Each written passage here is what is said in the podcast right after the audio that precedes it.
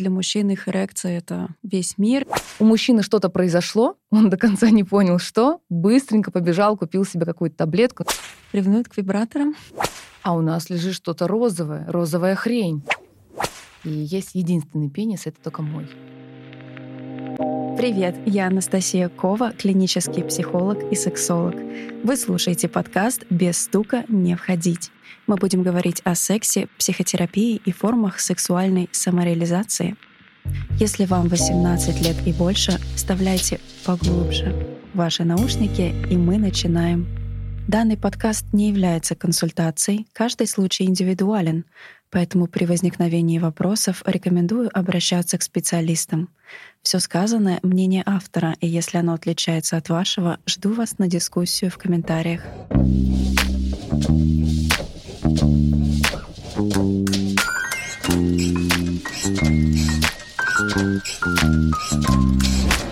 Всем привет, ребята! У нас сегодня будет необычная тема. Мы будем говорить про мужскую сексуальность и про разные ее формы, а также про запросы, с которыми мужчины приходят к сексологу. И обсудим мы это сегодня с очаровательной Инной Сорокой, сексологом и учредителем Международной академии сексологии. Инна, привет! Здравствуйте. Я так понимаю, ты в основном специализируешься именно на мужчинах. Так сложилось в моей практике, что да, у меня 70% это мужчины, и только 30% это женщины. А основной запрос, с которым все-таки мужчина приходит, можно ли их как-то классифицировать? Ну, самый распространенный запрос это, конечно же, синдром тревожного ожидания сексуальной неудачи. Мужчины тревожатся. Далее запросы современные, да, это эректильные дисфункции, и только потом преждевременное семяизвержение. До недавнего времени была тревога, да, стосн, потом было преждевременное, а потом были эректильные дисфункции. То есть количество эректильных дисфункций в современном мире почему-то увеличивается. Мы можем как-то для слушателей, тех, кто не посвящен особо вопрос, пояснить, чем отличается эректильная дисфункция от стосна? Можем начать с того, что у нас у всех есть цикл сексуальных реакций. И у мужчин бывают такие же сексуальные дисфункции, как и у всех. То есть это расстройство возбуждения, расстройство желания и расстройство самой оргазмической функции. И синдром тревожного ожидания сексуальной неудачи — это про тревогу, про то, что есть желание, есть э, женщина, с которой хочется заняться сексом, есть возбуждение, но потом срабатывает какой-то триггер в виде тревоги, переживаний, каких-то эмоций, и эрекция пропадает. Это мы говорим, что это простосн. Если мы говорим про эректильную дисфункцию, то мужчина может вести пенис во влагалище женщины, мужчина может совершать фрикции, и в процессе самого полового акта эректильная функция, эрекция, она уменьшается, снижается, кому как удобно, тот так и говорит эрекция ослабевает, и, соответственно, дальше секс не продолжается. И если мы говорим, вот если разделить, да, стосн — это когда не получается вообще, как бы есть возбуждение, но дальше возбуждение никуда не идет, а эректильная дисфункция — это когда в процессе самого полового акта уже при вагинальной стимуляции эрекция пропадает. Но разделять, да, мы, к сожалению, не можем. Я имею в виду, что четко разделить, потому что любая сексуальная дисфункция у мужчины сопровождается тревогой, переживанием, и компонент вот этой вот а, стресса, эмоций и тревоги, которые есть при синдроме тревожного ожидания сексуальной неудачи, они, конечно же, очень часто взаимосвязаны. А иногда даже невозможно определить, что первично, что вторично. Но эректильная дисфункция, она также же может быть психогенной, правильно? То есть это не всегда органические какие-то проблемы. Ты знаешь, а, мы сейчас вот активно взаимодействуем у нас в Академии, сама знаешь, обучается много врачей, мы с ними находимся в таком очень сильном тандеме, взаимодействуем, и врачи говорят, что в современном мире 20% обратившихся к ним мужчин — это именно органические нарушения, связанные вот с физиологическим здоровьем. 50% это мужчины, которые имеют психогенный генез, и 30% это мужчины, которые имеют смешанный характер. Это и физиологические проблемы, и психологические. То есть в современном мире так сложилось, что психогенного генеза — это то, что именно идет из головы. Количество сексуальных дисфункций очень много. С чем это связано? Это стресс, это тревога, это изменения в мире, которые происходят. И сексуальная функция — это сейчас про гедонистическую функцию, это про то, что я получаю удовольствие. И еще один очень важный фактор о том, что современные женщины активировались и хотят классного, крутого секса. И при этом в этом должен принимать тотальное участие мужчина. Да, возложили оргазм свой женский на мужчин. И поэтому, конечно же, очень много тревоги, очень много переживаний. Как мужчине понять, что у него есть проблема? Например, да, у него произошла один раз осечка или два раза. Или, допустим, он перенервничал, и что-то пошло не так. В какой момент ему уже стоит задуматься о том, чтобы обратиться к специалисту, и какая последовательность действий? Ну, начнем с того, что один-два раза это еще просто может быть совпадение, может быть, я устал или еще что-то. Если произошло, вот самая первая функция это про то, что подумать, я устал, я не выспался, я сегодня плохо поел, я себя плохо чувствовала, может быть, я там неделю назад переболел, выдохнуть и заниматься тем сексом, которым ты привык. Да? То есть попытаться не заострять на этом внимание. Если на протяжении трех месяцев как минимум половина половых актов не получается, то есть это уже способ задуматься о том, что хорошо бы обратиться к врачу. То есть если три месяца 50%, то есть половина получается, половина нет, то можно обратиться на консультацию. Да, то есть самая основная задача не затягивать, не пытаться лечить самостоятельно, а обратиться к специалисту так сложилось, что не всех готовы идти к сексологу, и мужчины очень часто ищут волшебные таблетки, занимаются самолечением. К сожалению, нужно обратиться к врачу-андрологу. У нас мужчины обычно обращаются к урологу, потому что считают, что это мужской врач. Уролог нет, это врач мужской и женский, который занимается именно мочеполовой системой. А есть мужской врач, как у женщин гинеколог, так у мужчин андролог. Обратиться к андрологу и рассказать, что тревожит. Да, что вот есть там проблемы, есть какие-то там неудовлетворенности, пропадает эрекция, либо очень много тревоги, он проведет обследование, сначала и психологическое, и физиологическое, назначит все необходимые анализы, и после сдачи этих анализов будет понятно, что с мужчиной происходит. Обычно у нас какая история, что «Ой, у меня снизился тестостерон», или «Ой, у меня простатит». Да, вот эта история простатита — очень частое явление. Потому что что делает мужчина? Столкнулся с проблемой и он сразу же хочет ее решить. И кому он идет? Ну, к урологу. Соответственно, уролог ищет свои проблемы. Он не занимается психологией. И как следствие, конечно же, если долго искать, то обязательно что-то найдется. И далее мужчина подвергается различным там лечениям, обследованиям, массажам, физиотерапиям, но при этом функция его не решается. Поэтому лучше обратиться к андрологу, к хорошему который дальше уже по необходимости сделает осмотр и отправит там, к урологам, к эндокринологам и проведет все необходимые обследования. И в современном мире еще есть врачи, которые очень хорошо и очень качественно сотрудничают с психотерапевтами. И если мужчина действительно не выявится каких-то проблем, связанных с физиологией, то, скорее всего, он его отправит к сексологу, либо к врачу, либо к психотерапевту, который занимается сексологической помощью, и мужчина будет решать свою проблему уже на уровне психологических вопросов.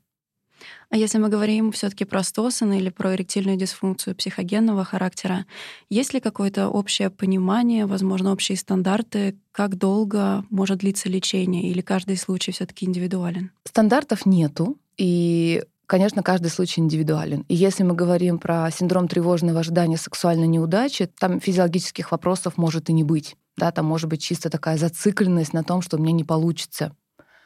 А в эректильной дисфункции, конечно, там может быть 50 на 50. Зависит от того, как долго проблема и насколько активно мужчина работает. Бывают случаи, что пришел мужчина, ему достаточно четырех сеансов. Да, первый это всегда сеанс про то, что узнать, собрать анамнез, посмотреть, что там с мужчиной происходит, и набросать план работы. И дальше, вот, например, в моем личном опыте был мужчина с тревожным ожиданием сексуальной неудачи, и у нас было четыре сессии и мужчина до сих пор живет своей прекрасной, замечательной жизнью. Бывает, когда быстро осознали и быстро пришли решить эту проблему. А если проблема уже длится год, два, три года, иногда пять лет, то здесь, конечно же, за три сеанса можно и не обойтись. То есть это такое систематическое взаимодействие иногда доходит до полугода, иногда и даже год. Бытует мнение, что проще, допустим, использовать какую-то волшебную таблетку, в прямом смысле этого слова, медикаменты, и как бы зачем тогда тратить время, как-то пытаться там в себе копаться, что-то в себе улучшить, если можно вот решить вопрос так. Я тут недавно читала одну интересную книгу, и там написано про Виагру, и когда ее открыли, там 7 тысяч врачей регулярно выписывали Виагру. И действительно, в каких-то случаях она действительно работает. У кого-то она срабатывает как эффект плацебо, у кого-то срабатывает действительно на уровне физиологии, но иногда уровень тревоги у мужчины настолько сильный, да, настолько высокий и ситуативной тревожности, и личностной, что, к сожалению, таблетка даже не в состоянии справиться с этим. Поэтому Таблетка хороший вариант, но не всегда помогает. У мужчин есть такая одна особенность. Если мы говорим таблетка Виагры, ну, во-первых, для каждого мужчины своя таблетка, да, для кого-то аналоги Виагры очень хорошо работают, то есть здесь нужно подобрать. И Виагра для улучшения эрекции, да, будем так говорить. У мужчины что-то произошло, он до конца не понял, что, быстренько побежал, купил себе какую-то таблетку, начинает ее принимать. И еще проблема заключается в том, что нету дозы, стараются побольше принять и иногда используют то, что называется не по назначению. Поэтому любые лекарства все-таки лучше через врача. А не по назначению это? А, ну, например, мужчина говорит, у меня там преждевременное семяизвержение, там мой половой акт заканчивается, еще не успев начаться. И тогда мужчина говорит, заходит на форум, там пишут, что таблетка Виагры очень хорошо помогает. И что он делает? Он, конечно же, идет в аптеку, он покупает и ждет, что у него половой акт будет длительный. Ну, у кого-то, конечно же, это срабатывает, у кого-то, как обычно, нет. Это не по назначению. Вот, поэтому я всегда за такой подход именно и психологический, и а, медицинский. Потому что ведь иногда таблетка срабатывает, но на самом деле у мужчины более глубокие проблемы. Например, проблемы сердечно-сосудистой системы. И эректильная его дисфункция, которая возникает, она может быть предвестником более серьезных процессов, связанных с организмом. И когда мы принимаем таблетку, мы как будто бы забываем, что у этого могут быть еще какие-то другие причины. И, к сожалению, так иногда бывает, что мужчина оказывается в неприятных ситуациях, когда он мог позаботиться о своем здоровье заранее, но ему помогла таблетка Виагры в кавычках. Еще же, наверное, не все знают о том, что эти таблетки, они все-таки работают не сами по себе, а должен быть какой-то сексуальный стимул. Да, вот эта история, знаешь, с сексуальными стимулами, когда начинаешь объяснять, какой сексуальный стимул, о чем вы говорите. Таблетка действительно не работает сама по себе. То есть таблетку выпил, сексуальных стимулов нету, да, то есть ни прикосновений, ни поцелуев, и уровень тревоги настолько сильный, что таблетка просто не справляется. Физиологически там, возможно, есть прилив какой-то, но он недостаточный. Если мы говорим про функцию про действие, все-таки секс это и физиология, и психология. Поэтому, если что-то не работает, или физиологически, или психологически, то, конечно же, эффект будет то, что называется, не тот. Не кажется ли тебе иногда, что Безусловно, понятное дело, для мужчин их эрекция — это весь мир, и если с ней что-то не так, то их качество жизни в остальных сферах очень сильно страдает. Но не кажется ли, что мужчины слишком пенисоцентрированы? О том, что иногда они забывают, что женщины получают удовольствие далеко не только от пенетративного секса. Есть очень много других способов доставить женщине удовольствие, но вот мужчины часто говорят о том, что я не смогу ей доставить удовольствие членом, хотя не все женщины да, далеко получают оргазм а, вагинальный. И вместе с тем они забывают о каких-то альтернативных способах. Ты знаешь, тут такая история, что есть пенис, а есть фалос. И фалос — это такая психологическая составляющая. Действительно, мужчины очень зациклены своей эрекции, потому что для них секс, для многих мужчин, это пенис во влагалище женщины. И действительно их не обучают и не говорят о том, что женщине не обязательно, чтобы получить удовольствие, что пенис должен быть внутри. Но я бы говорила здесь все таки более о двойных стандартах. Во-первых, начнем с того, что почему мужчины так переживают за свою эрекцию. Если у мужчины нет эрекции, у него нет секса. Если, например, женщины, имея свои сексуальные дисфункции, ну не берем там такие сложные, как вагинизм, диспарауния, то есть это там невозможность ведения пениса, либо болезненный сам половой акт, то женщина может наслаждаться сексом, даже если она не испытывает оргазм. У мужчины, если у него нет эрекции, то, соответственно, самой пенетрации тоже нет, и секса как будто бы нету. И поэтому, конечно же, мужчины переживают по этому поводу. Им тут не хватает тоже то, что называется просветительского ликбеза, что хотят женщины, что им нравится, что им доставляет удовольствие. Это одна история. Вторая история. Ведь многие женщины, так же как и мужчины, считают, что секс — это пенис во влагалище. И, соответственно, они требуют от мужчины, что должен быть секс, и этот секс, опять же, да, во влагалище пенис. И здесь как раз получаются такие некоторые двойные стандарты, что и женщины хотят, чтобы он был там, и мужчины хотят, чтобы у них была эрекция, чтобы сделать женщине абсолютно приятно. И я бы говорила здесь, скорее всего, что И одни виноваты, и другие. И проблема заключается в том, что отсутствует грамотное половое просвещение. И, наверное, не мне тебе рассказывать о том, когда приходят наши клиенты, много детей, уже долгие года брака, и они не знают каких-то элементарных вещей. И хотят так, как было 20 или 30 лет назад. А если мы говорим о мужчинах, которые к тебе приходят, как большая часть твоей аудитории, приходят они самостоятельно или есть процент тех, кого условно заставляет или партнерша как-то настаивает на том, чтобы он посетил сексолога? Ты знаешь, современные мужчины, они уже немного другие. И если мы говорим там буквально пять лет назад, то они были вынуждены приходить, ну, приходили там от врача, от жены, то сейчас уже появляется процент мужчин, которые сами приходят. И если говорить про меня лично, то какой-то процент приходит сам, очень большой процент приходит от врачей, урологов, андрологов, потому что я с ними тесно сотрудничаю. И есть еще такой постфактум социальных сетей. И, например, если посмотреть там социальную сеть, то, конечно же, подписчиц больше женщин, но приходят их мужчины. Я столкнулась с таким новым феноменом, что женщина читает мой Инстаграм, присылает посты мужу, и муж, соответственно, приходит и получает свою консультацию.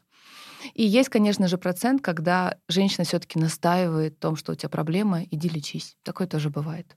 Поэтому, знаешь, я бы сказала, что какой-то процент сами приходят, какой-то процент от врачей, кого-то, конечно же, заставляет. Ну и так, нежно заставляет. А если мы говорим о лечении и профилактике эректильной дисфункции стосна, методы лечения все таки разные у тебя, как у сексолога. Можешь вот немножко приоткрыть завесу и поделиться, как это происходит? Если мы говорим про там, мои работы, то, конечно же, это секс-терапия. Да, это классический вариант а, различных способов упражнений, занятий именно в секс-терапии и классическая психотерапия. То есть это понимание вообще, что мне надо, что мне важно, это про мои ценности.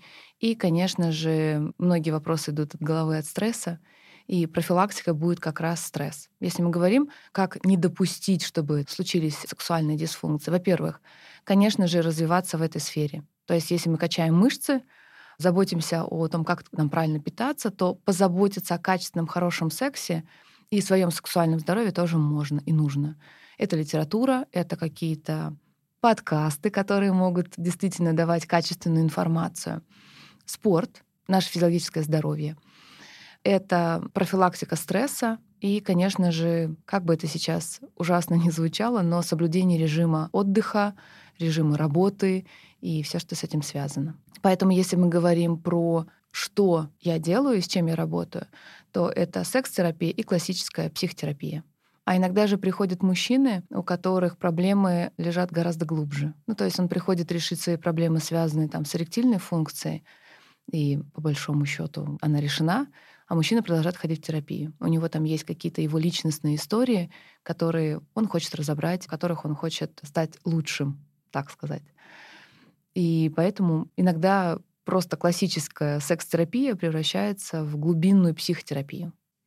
А если мы говорим о том, что, допустим, кто-то из наших слушателей поймет, что у него есть какие-то осознанные да, проблемы с эректильной функцией, пока еще не дисфункцией, допустим, стосом, то есть человек испытывает напряжение и тревогу перед половым актом. Есть ли какие-то условные чекап-листы или рекомендации, которые мы можем дать, чтобы человек как-то самостоятельно решил проблему, когда она еще на этапе зарождения? Или все-таки мы говорим о том, что здесь должен помогать специалист? Секс да, то, что мы говорили пару минут назад, это не только пенетрация. Первое, что можно сделать, это сконцентрироваться на своих ощущениях. Не на эрекции, и будет она у меня или не будет, получится или не получится, а что я могу сделать в моменте здесь и сейчас, чтобы мне было приятно.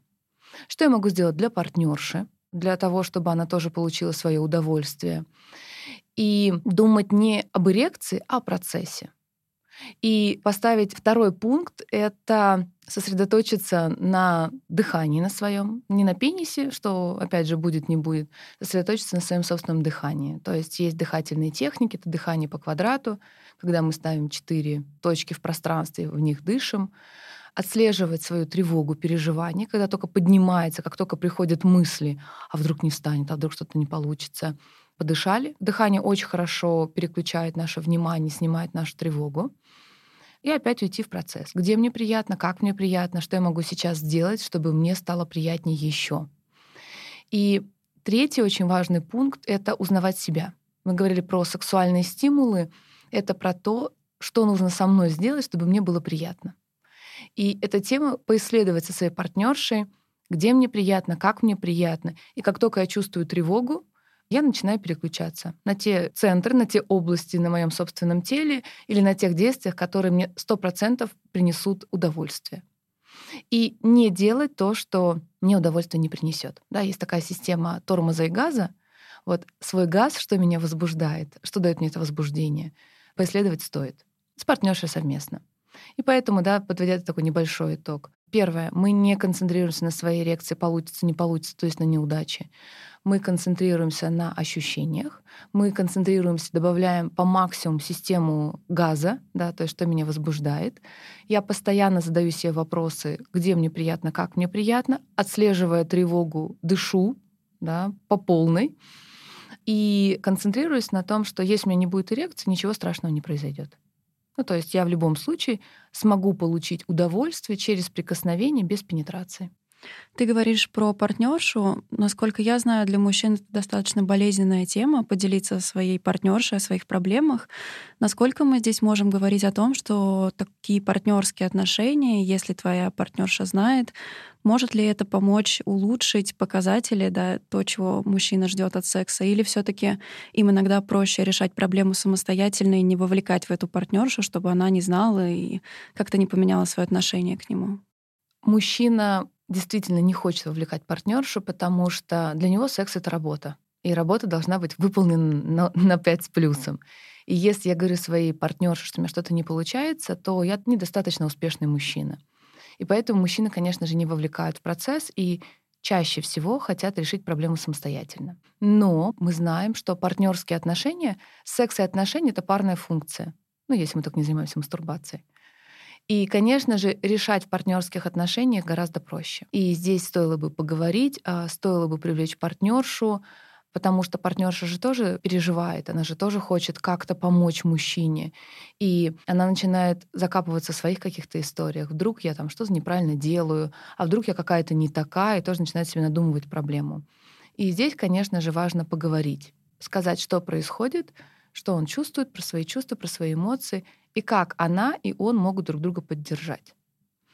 Иногда бывает, что у мужчины есть проблема, и партнерша, приняв решение, что это с ней что-то не так, что она начинает делать? Она начинает доказывать себе, что она нормальная и требует от мужчины секса в два раза больше. И вот этого делать абсолютно не стоит. Если есть какая-то дисфункция, которая возникла, стоит поговорить, и партнерша должна спросить, а как я тебя могу поддержать, что я могу для тебя сделать, может быть, что я могу делать иначе, чтобы как бы этого не повторялось. Это единственное, что женщина может сделать. Хорошо, конечно, если бы они пошли к сексологу, и сексолог им все-таки объяснила ей, и ему, что с ним происходит, и дала какие-то рекомендации, опять же, из супружеской секс-терапии, чтобы партнерша не давила, не переживала, а мужчина тоже не скрывал свою проблему. Поэтому лучше решать в паре.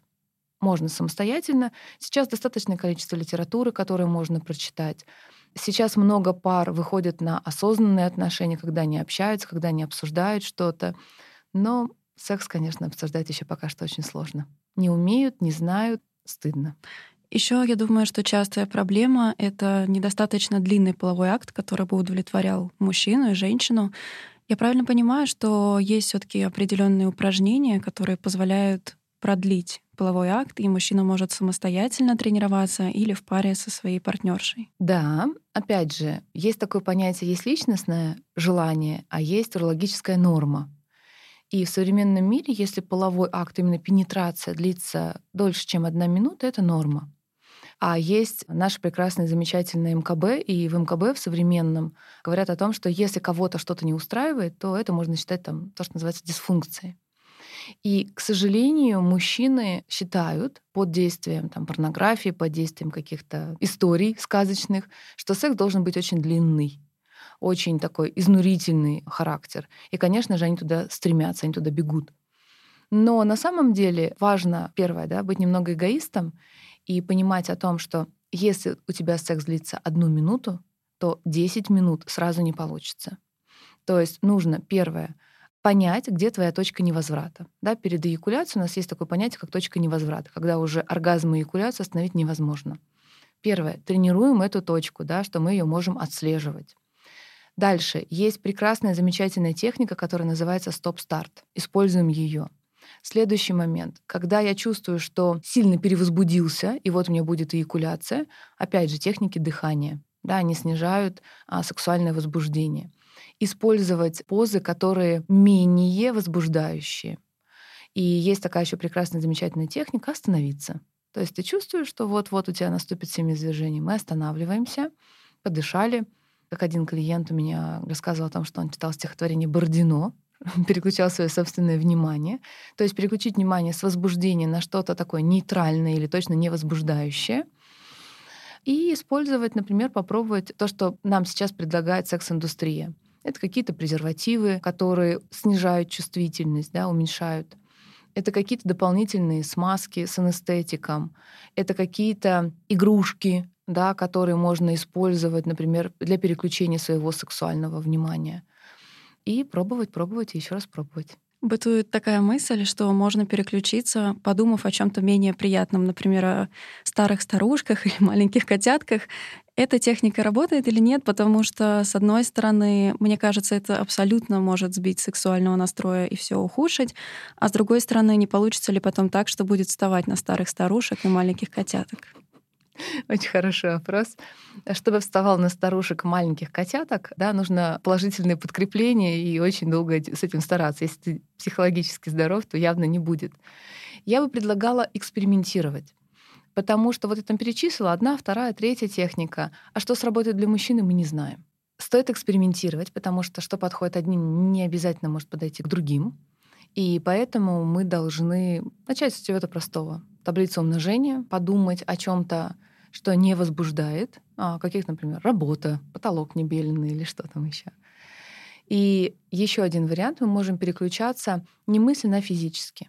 Например, смена позы, или, например, когда мы останавливаемся и переходим там, на оральные ласки, на мануальные ласки. Это же тоже будет переориентация, переключение. И все-таки предлагаю пробовать для того, чтобы понять именно свои определенные ключи. Для кого-то просто стоп-старт срабатывает, для кого-то дыхание, а кому-то действительно нужно и позу сменить, и переключить с одного вида на другой. Также мы можем здесь говорить про использование различного рода игрушек, которых сейчас огромное количество. Но иногда я сталкиваюсь с тем, что мужчины как будто бы ревнуют, ревнуют к вибраторам. Ну, то есть есть же такое? Да, да. У мужчины опять же, да, возвращаясь к их фаллическому комплексу, о котором мы говорили, он должен быть успешным, и есть единственный пенис, это только мой. Поэтому игрушки для многих мужчин, они действительно являются таким раздражителем, и у них проявляется реально ревность. То есть она может доставить себе удовольствие при помощи игрушки, а я недостаточно хороший, чтобы доставить ей удовольствие. И он уходит в свои какие-то такие переживания. Это психологическая особенность мужчины именно в социальном плане. Да? То есть его воспитываешь, ты должен быть успешным, ты должен быть результативный, твой пенис — это твой пенис, и много же мифов вокруг этого ходит. И поэтому, конечно, да, многим мужчинам они действительно ревнуют. Поэтому я предлагаю а, женщинам использовать игрушки, которые не очень сильно похожи на сам пенис, какие-то игрушки использовать именно для парной стимуляции, да, чтобы партнер попробовал, и ей было прекрасно и хорошо. И все-таки обсуждать. Да, есть такие пары. У меня был мужчина, который пришел и говорит: Вы знаете, это какой-то ужас, это невероятно. Я захожу в спальню, а у нас лежит что-то розовое, розовая хрень, непонятная. И это какой-то ужас, он разозлился. И там проблема была не в самой игрушке, а в том, что она, не спросив у него, а не посоветовавшись с ним, она просто ее купила и принесла в спальню, поставила его перед фактом. Поэтому, прекрасные женщины, хотите игрушку, поговорите с мужчиной. Если мужчина говорит категорически «нет, ты что, только я, никто другой», то со временем, да, если вы вместе пойдете, вместе ее выберете, вместе почитаете о ней, вместе посмотрите, как ее можно использовать, то мужчины соглашаются. Но первая реакция, конечно, то, что нет. Но опять же, не будем грести всех мужчин под одну гребенку, потому что бывают разные мужчины, и кто-то очень даже за. И по отношению к себе игрушки, и по отношению к женщине. Здесь еще очень большой вопрос коммуникации. К сожалению, мы легко и свободно обсуждаем, кто вынесет мусор, но что мы будем в сексе? О, нет. Не в этой жизни. Говоря про коммуникацию, женщинам, мне кажется, все таки гораздо проще начать какой-то такой разговор с мужчинами. Плюс есть куча всяких курсов, направленных на раскрытие женской сексуальности, обучение минету и куча всего другого. Но мужчины на такие курсы не часто ходят. Как все таки женщине попробовать э, начать со своим мужчиной разговор о том, что он хочет и как он это хочет? Ты знаешь, я бы каждой женщине посоветовала минет это все прекрасно и все хорошо, поизучать психологию мужчины. Вот э, мы знаем, как соблазнять мужчин, мы знаем, как доставить ему, ну, относительно, да, знаем, как доставить удовольствие, но по большому счету мужчин мы не знаем.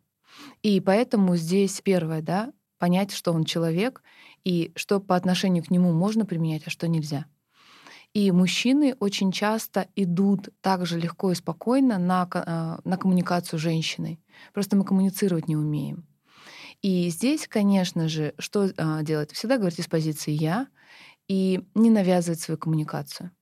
То есть мы говорим, мы обсуждаем, и здесь а, можно оговорить какие-то определенные рамки. То есть, дорогой, мы с тобой все прекрасно, замечательно обсуждаем. Тема секса у нас не обсуждается. Я бы хотела об этом поговорить. Я тоже ничего не знаю, давай с чего-нибудь начнем. То есть, что она сказала? Она изъявила свое желание и говорит, давай что-нибудь попробуем, с чего-нибудь начнем. Дальше. Можно принести книгу, которую мы, например, с моим мужчиной можем начать читать и что-то обсуждать. Следующий момент. Потихоньку а, можно начать обсуждать с того, а что бы тебе было приятно. Не можешь говорить, напиши. И потихоньку-потихоньку начинать говорить на эту тему. Нам кажется, что мы один раз должны поговорить, и все. И он все должен понять, осознать, и как со мной обращаться. Они тоже боятся, они тоже переживают, они тоже тревожатся, они тоже не знают, как об этом правильно разговаривать. У них там много всего. И здесь изъявить позицию, да, давай с тобой будем говорить. Если мужчина категорически против, он говорит, нет, мне это не надо, меня все устраивает, и диалога избегает, то можно занять позицию такую выжидающую или то, что называется подбрасывать какие-нибудь интересные темы из диалога. Вот ты знаешь, там, я прочла вот это, вот это. Так интересно было. То есть женщина делится чем-то, но при этом не ждет от мужчины какого-то ответа и какого-то действия. И мужчина понимает, что для нее это важно, и потихоньку-потихоньку привыкает, что его супруга говорит про секс, что она там что-то читает, и у него тоже может быть интерес. Или еще другой вариант, когда, например, женщина говорит, ты знаешь, я тут одного сексолога читаю, там подкаст послушала, тут такая классная тема, мне кажется, тебе будет интересно. И просто отсылает ему ссылку. А там уже он сам принимает решение, читать, не читать, слушать, не слушать. И здесь очень важно не надоедать. Другой вопрос женщине, да, что мужчина не идет на диалог, а она все равно по-прежнему продолжает его мучить этой темой. И возникает вопрос, зачем?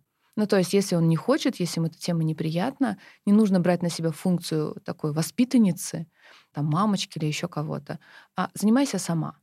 И потихоньку то, что ты узнаешь, да, может быть, даже не через диалог, а через эм, общение тела, да, через прикосновение, потихоньку можно вводить в плане секса. И мужчина, заметив какие-то изменения, ему что-то понравится, что-то нет, возможно, будет говорить. Но если мужчина не соглашается никогда ни при каких обстоятельствах, тогда вопрос, что вы с этим будете делать дальше? Готовы ли вы жить с этим мужчиной всю оставшуюся жизнь?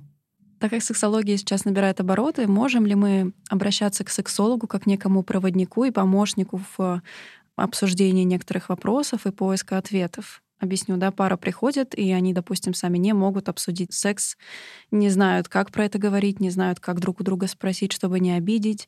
Может ли в этом случае помочь сексолог, и достаточно одной-двух встреч, да, чтобы понять и найти какой-то вектор общего развития? Да, потому что проблема в том заключается, что мы боимся, вдруг нам что-то скажут, вдруг там какую-то болезнь выявят. А на самом деле сексолог — это вот как раз мы имеем в виду не врача-сексолога, а все таки психолога, да, который имеет э, навыки и знания в сфере сексологии. Он очень хорошо может как раз эту функцию выполнять сформировать свой запрос, что у нас вот там мы не можем поговорить на тему секса, у нас есть вопросы. Иногда достаточно одной консультации, иногда достаточно двух консультаций.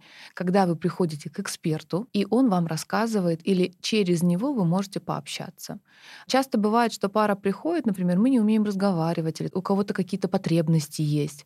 И после консультации, когда сексолог рассказывает, да, что с ним происходит, что такое цикл сексуальных реакций, что такое там половая конституция, почему важно говорить, И вот эта функция, да, как будто бы они пробуждаются, такие, о, да, классно. А еще многие сексологи дают какую-то литературу, какие-то рекомендации. И вот начиная выполнять эти рекомендации, то очень часто есть хорошие сдвиги. То есть эксперт вот э, в сфере сексологии, который поможет, подскажет, направит фокус внимания, мне кажется, сексологи с этим очень хорошо справляются. Другой момент, что у нас функции такой нету. Ну, то есть мы идем только тогда, когда уже прям совсем все становится плохо. А если мы периодически обращались, там что-то читали, что-то смотрели, или обращались индивидуально за консультацией, то да, много вопросов можно было бы решить, не заходя глубоко в проблему. Еще бы мне хотелось затронуть такую тему про то, что сексология да, долгое время была для мужчин, потом она была для женщин, сейчас она опять для женщин. И вот как будто бы мужчины обходят только таблеткой Виагры. И вот эта тема, она, к сожалению, очень много стереотипов. Понятно, что в плане секса всегда много стереотипов. И хотелось бы обратить внимание, в первую очередь, самих женщин про то, что мы собой занимаемся, мы себя там, а, как это правильно сейчас модно говорить, свои скиллы прокачиваем и в плане сексуальности, но мы не знаем мужчин от слова совсем. И я замечаю, что там на курсах, на которых приходят, обычно всегда повышенный интерес к сторонам женщин, потому что тема мужская какая-то какая вроде непонятная или наоборот слишком понятная. И поэтому для будущих специалистов тема мужской сексологии набирает большие обороты — и мужчины сейчас очень часто ходят на консультацию, поэтому посмотрите обязательно в этом направлении тоже. Специалисты, которые работают с женщинами, хорошо бы, чтобы они обращали внимание и рассказывали им про мужчин, именно про мужскую сексологию. И у мужчин современных есть еще такая очень большая проблема — это мужская идентичность. То есть мужчины до конца не понимают, какими они должны быть. Если мы там, женщины, еще как-то там разобрались о том, что хочу детей воспитываю, хочу бизнес строю, хочу там стройное, хочу полное, без разницы, то у мужчин еще по-прежнему действуют стереотипы какие-то, какой должен быть мужчина. И современные мужчины, они погрязли в том, что они не знают, какой он мужчина давит еще очень сильно патриархальное общество, да, то есть такой мужчина-патриарх, такой все делает, такой доминирующий альфа-самец, который добывает, который там строит что-то, выстраивает жесткие границы, там женщина к ноге. А другая история про то, что на самом деле чувства, эмоции можно выражать, и мужчина находится в таком состоянии, когда как выражать, я же буду тогда, ну, условно, бабой, которая ноет, никто не любит нытиков, и женщины, кстати, тоже очень часто сами транслируют. А с другой стороны, женщины тоже не хотят таких жестких границ. И вот современный мужчина как раз про то, что маскулинность, она такая в классическом варианте, она токсичная. И она действительно разрушающая. Она разрушает как отношения, так и мужчин, так и женщин. Поэтому еще одно такое современное направление, тенденция, все-таки мужчина должен обрести себя и понять, я мужчина дикий, я мужчина, который легкий, свободный такой творец, или я мужчина по-прежнему такого патриархального склада ума. И я за то, чтобы не делить никого, а каждому человеку понять, что он хочет сам на самом деле. Да, и а, в его понимании, что для него значит быть мужчиной. Это, наверное, такой уже прям философский вопрос, требует отдельного времени, внимания. Но это та тема, которая сейчас в поле, в пространстве, неважно, как мы это назовем, она действительно стоит. И мужчины часто с этим вопросом, кто я такой, я не знаю, какой я, какой я должен быть, очень часто обращаются. Ну, а если мы говорим, да, посмотрим ту тему, которую мы рассматривали, когда я не знаю, кто я, какой я, то помимо моих психологических историй страдает и физиологические, да, то есть я не знаю, как мужчины функционируют, я не знаю, что там происходит, и мы знаем, что такое понятие, как психосоматическая история — и когда мужчина сам в себе запутался, то много тревоги, много переживаний и, конечно же, не до секса. Я думаю, что на этой хорошей ноте пожелаем всем нашим слушателям узнавать себя, изучать себя и, конечно же, стремиться к хорошему, качественному сексу для себя и своей партнерши. Спасибо большое за приглашение. Было очень интересный такой диалог, беседа. Вот, поэтому надеюсь, что слушателей будет больше, а информация все будет круче. Спасибо большое. Спасибо тебе, Инна. Надеюсь, вы сегодня узнали много нового. Задать ваши вопросы вы можете в нашем телеграм-канале, а оставить отзыв, который я очень жду, в Apple Podcasts. Было здорово, и я закончила.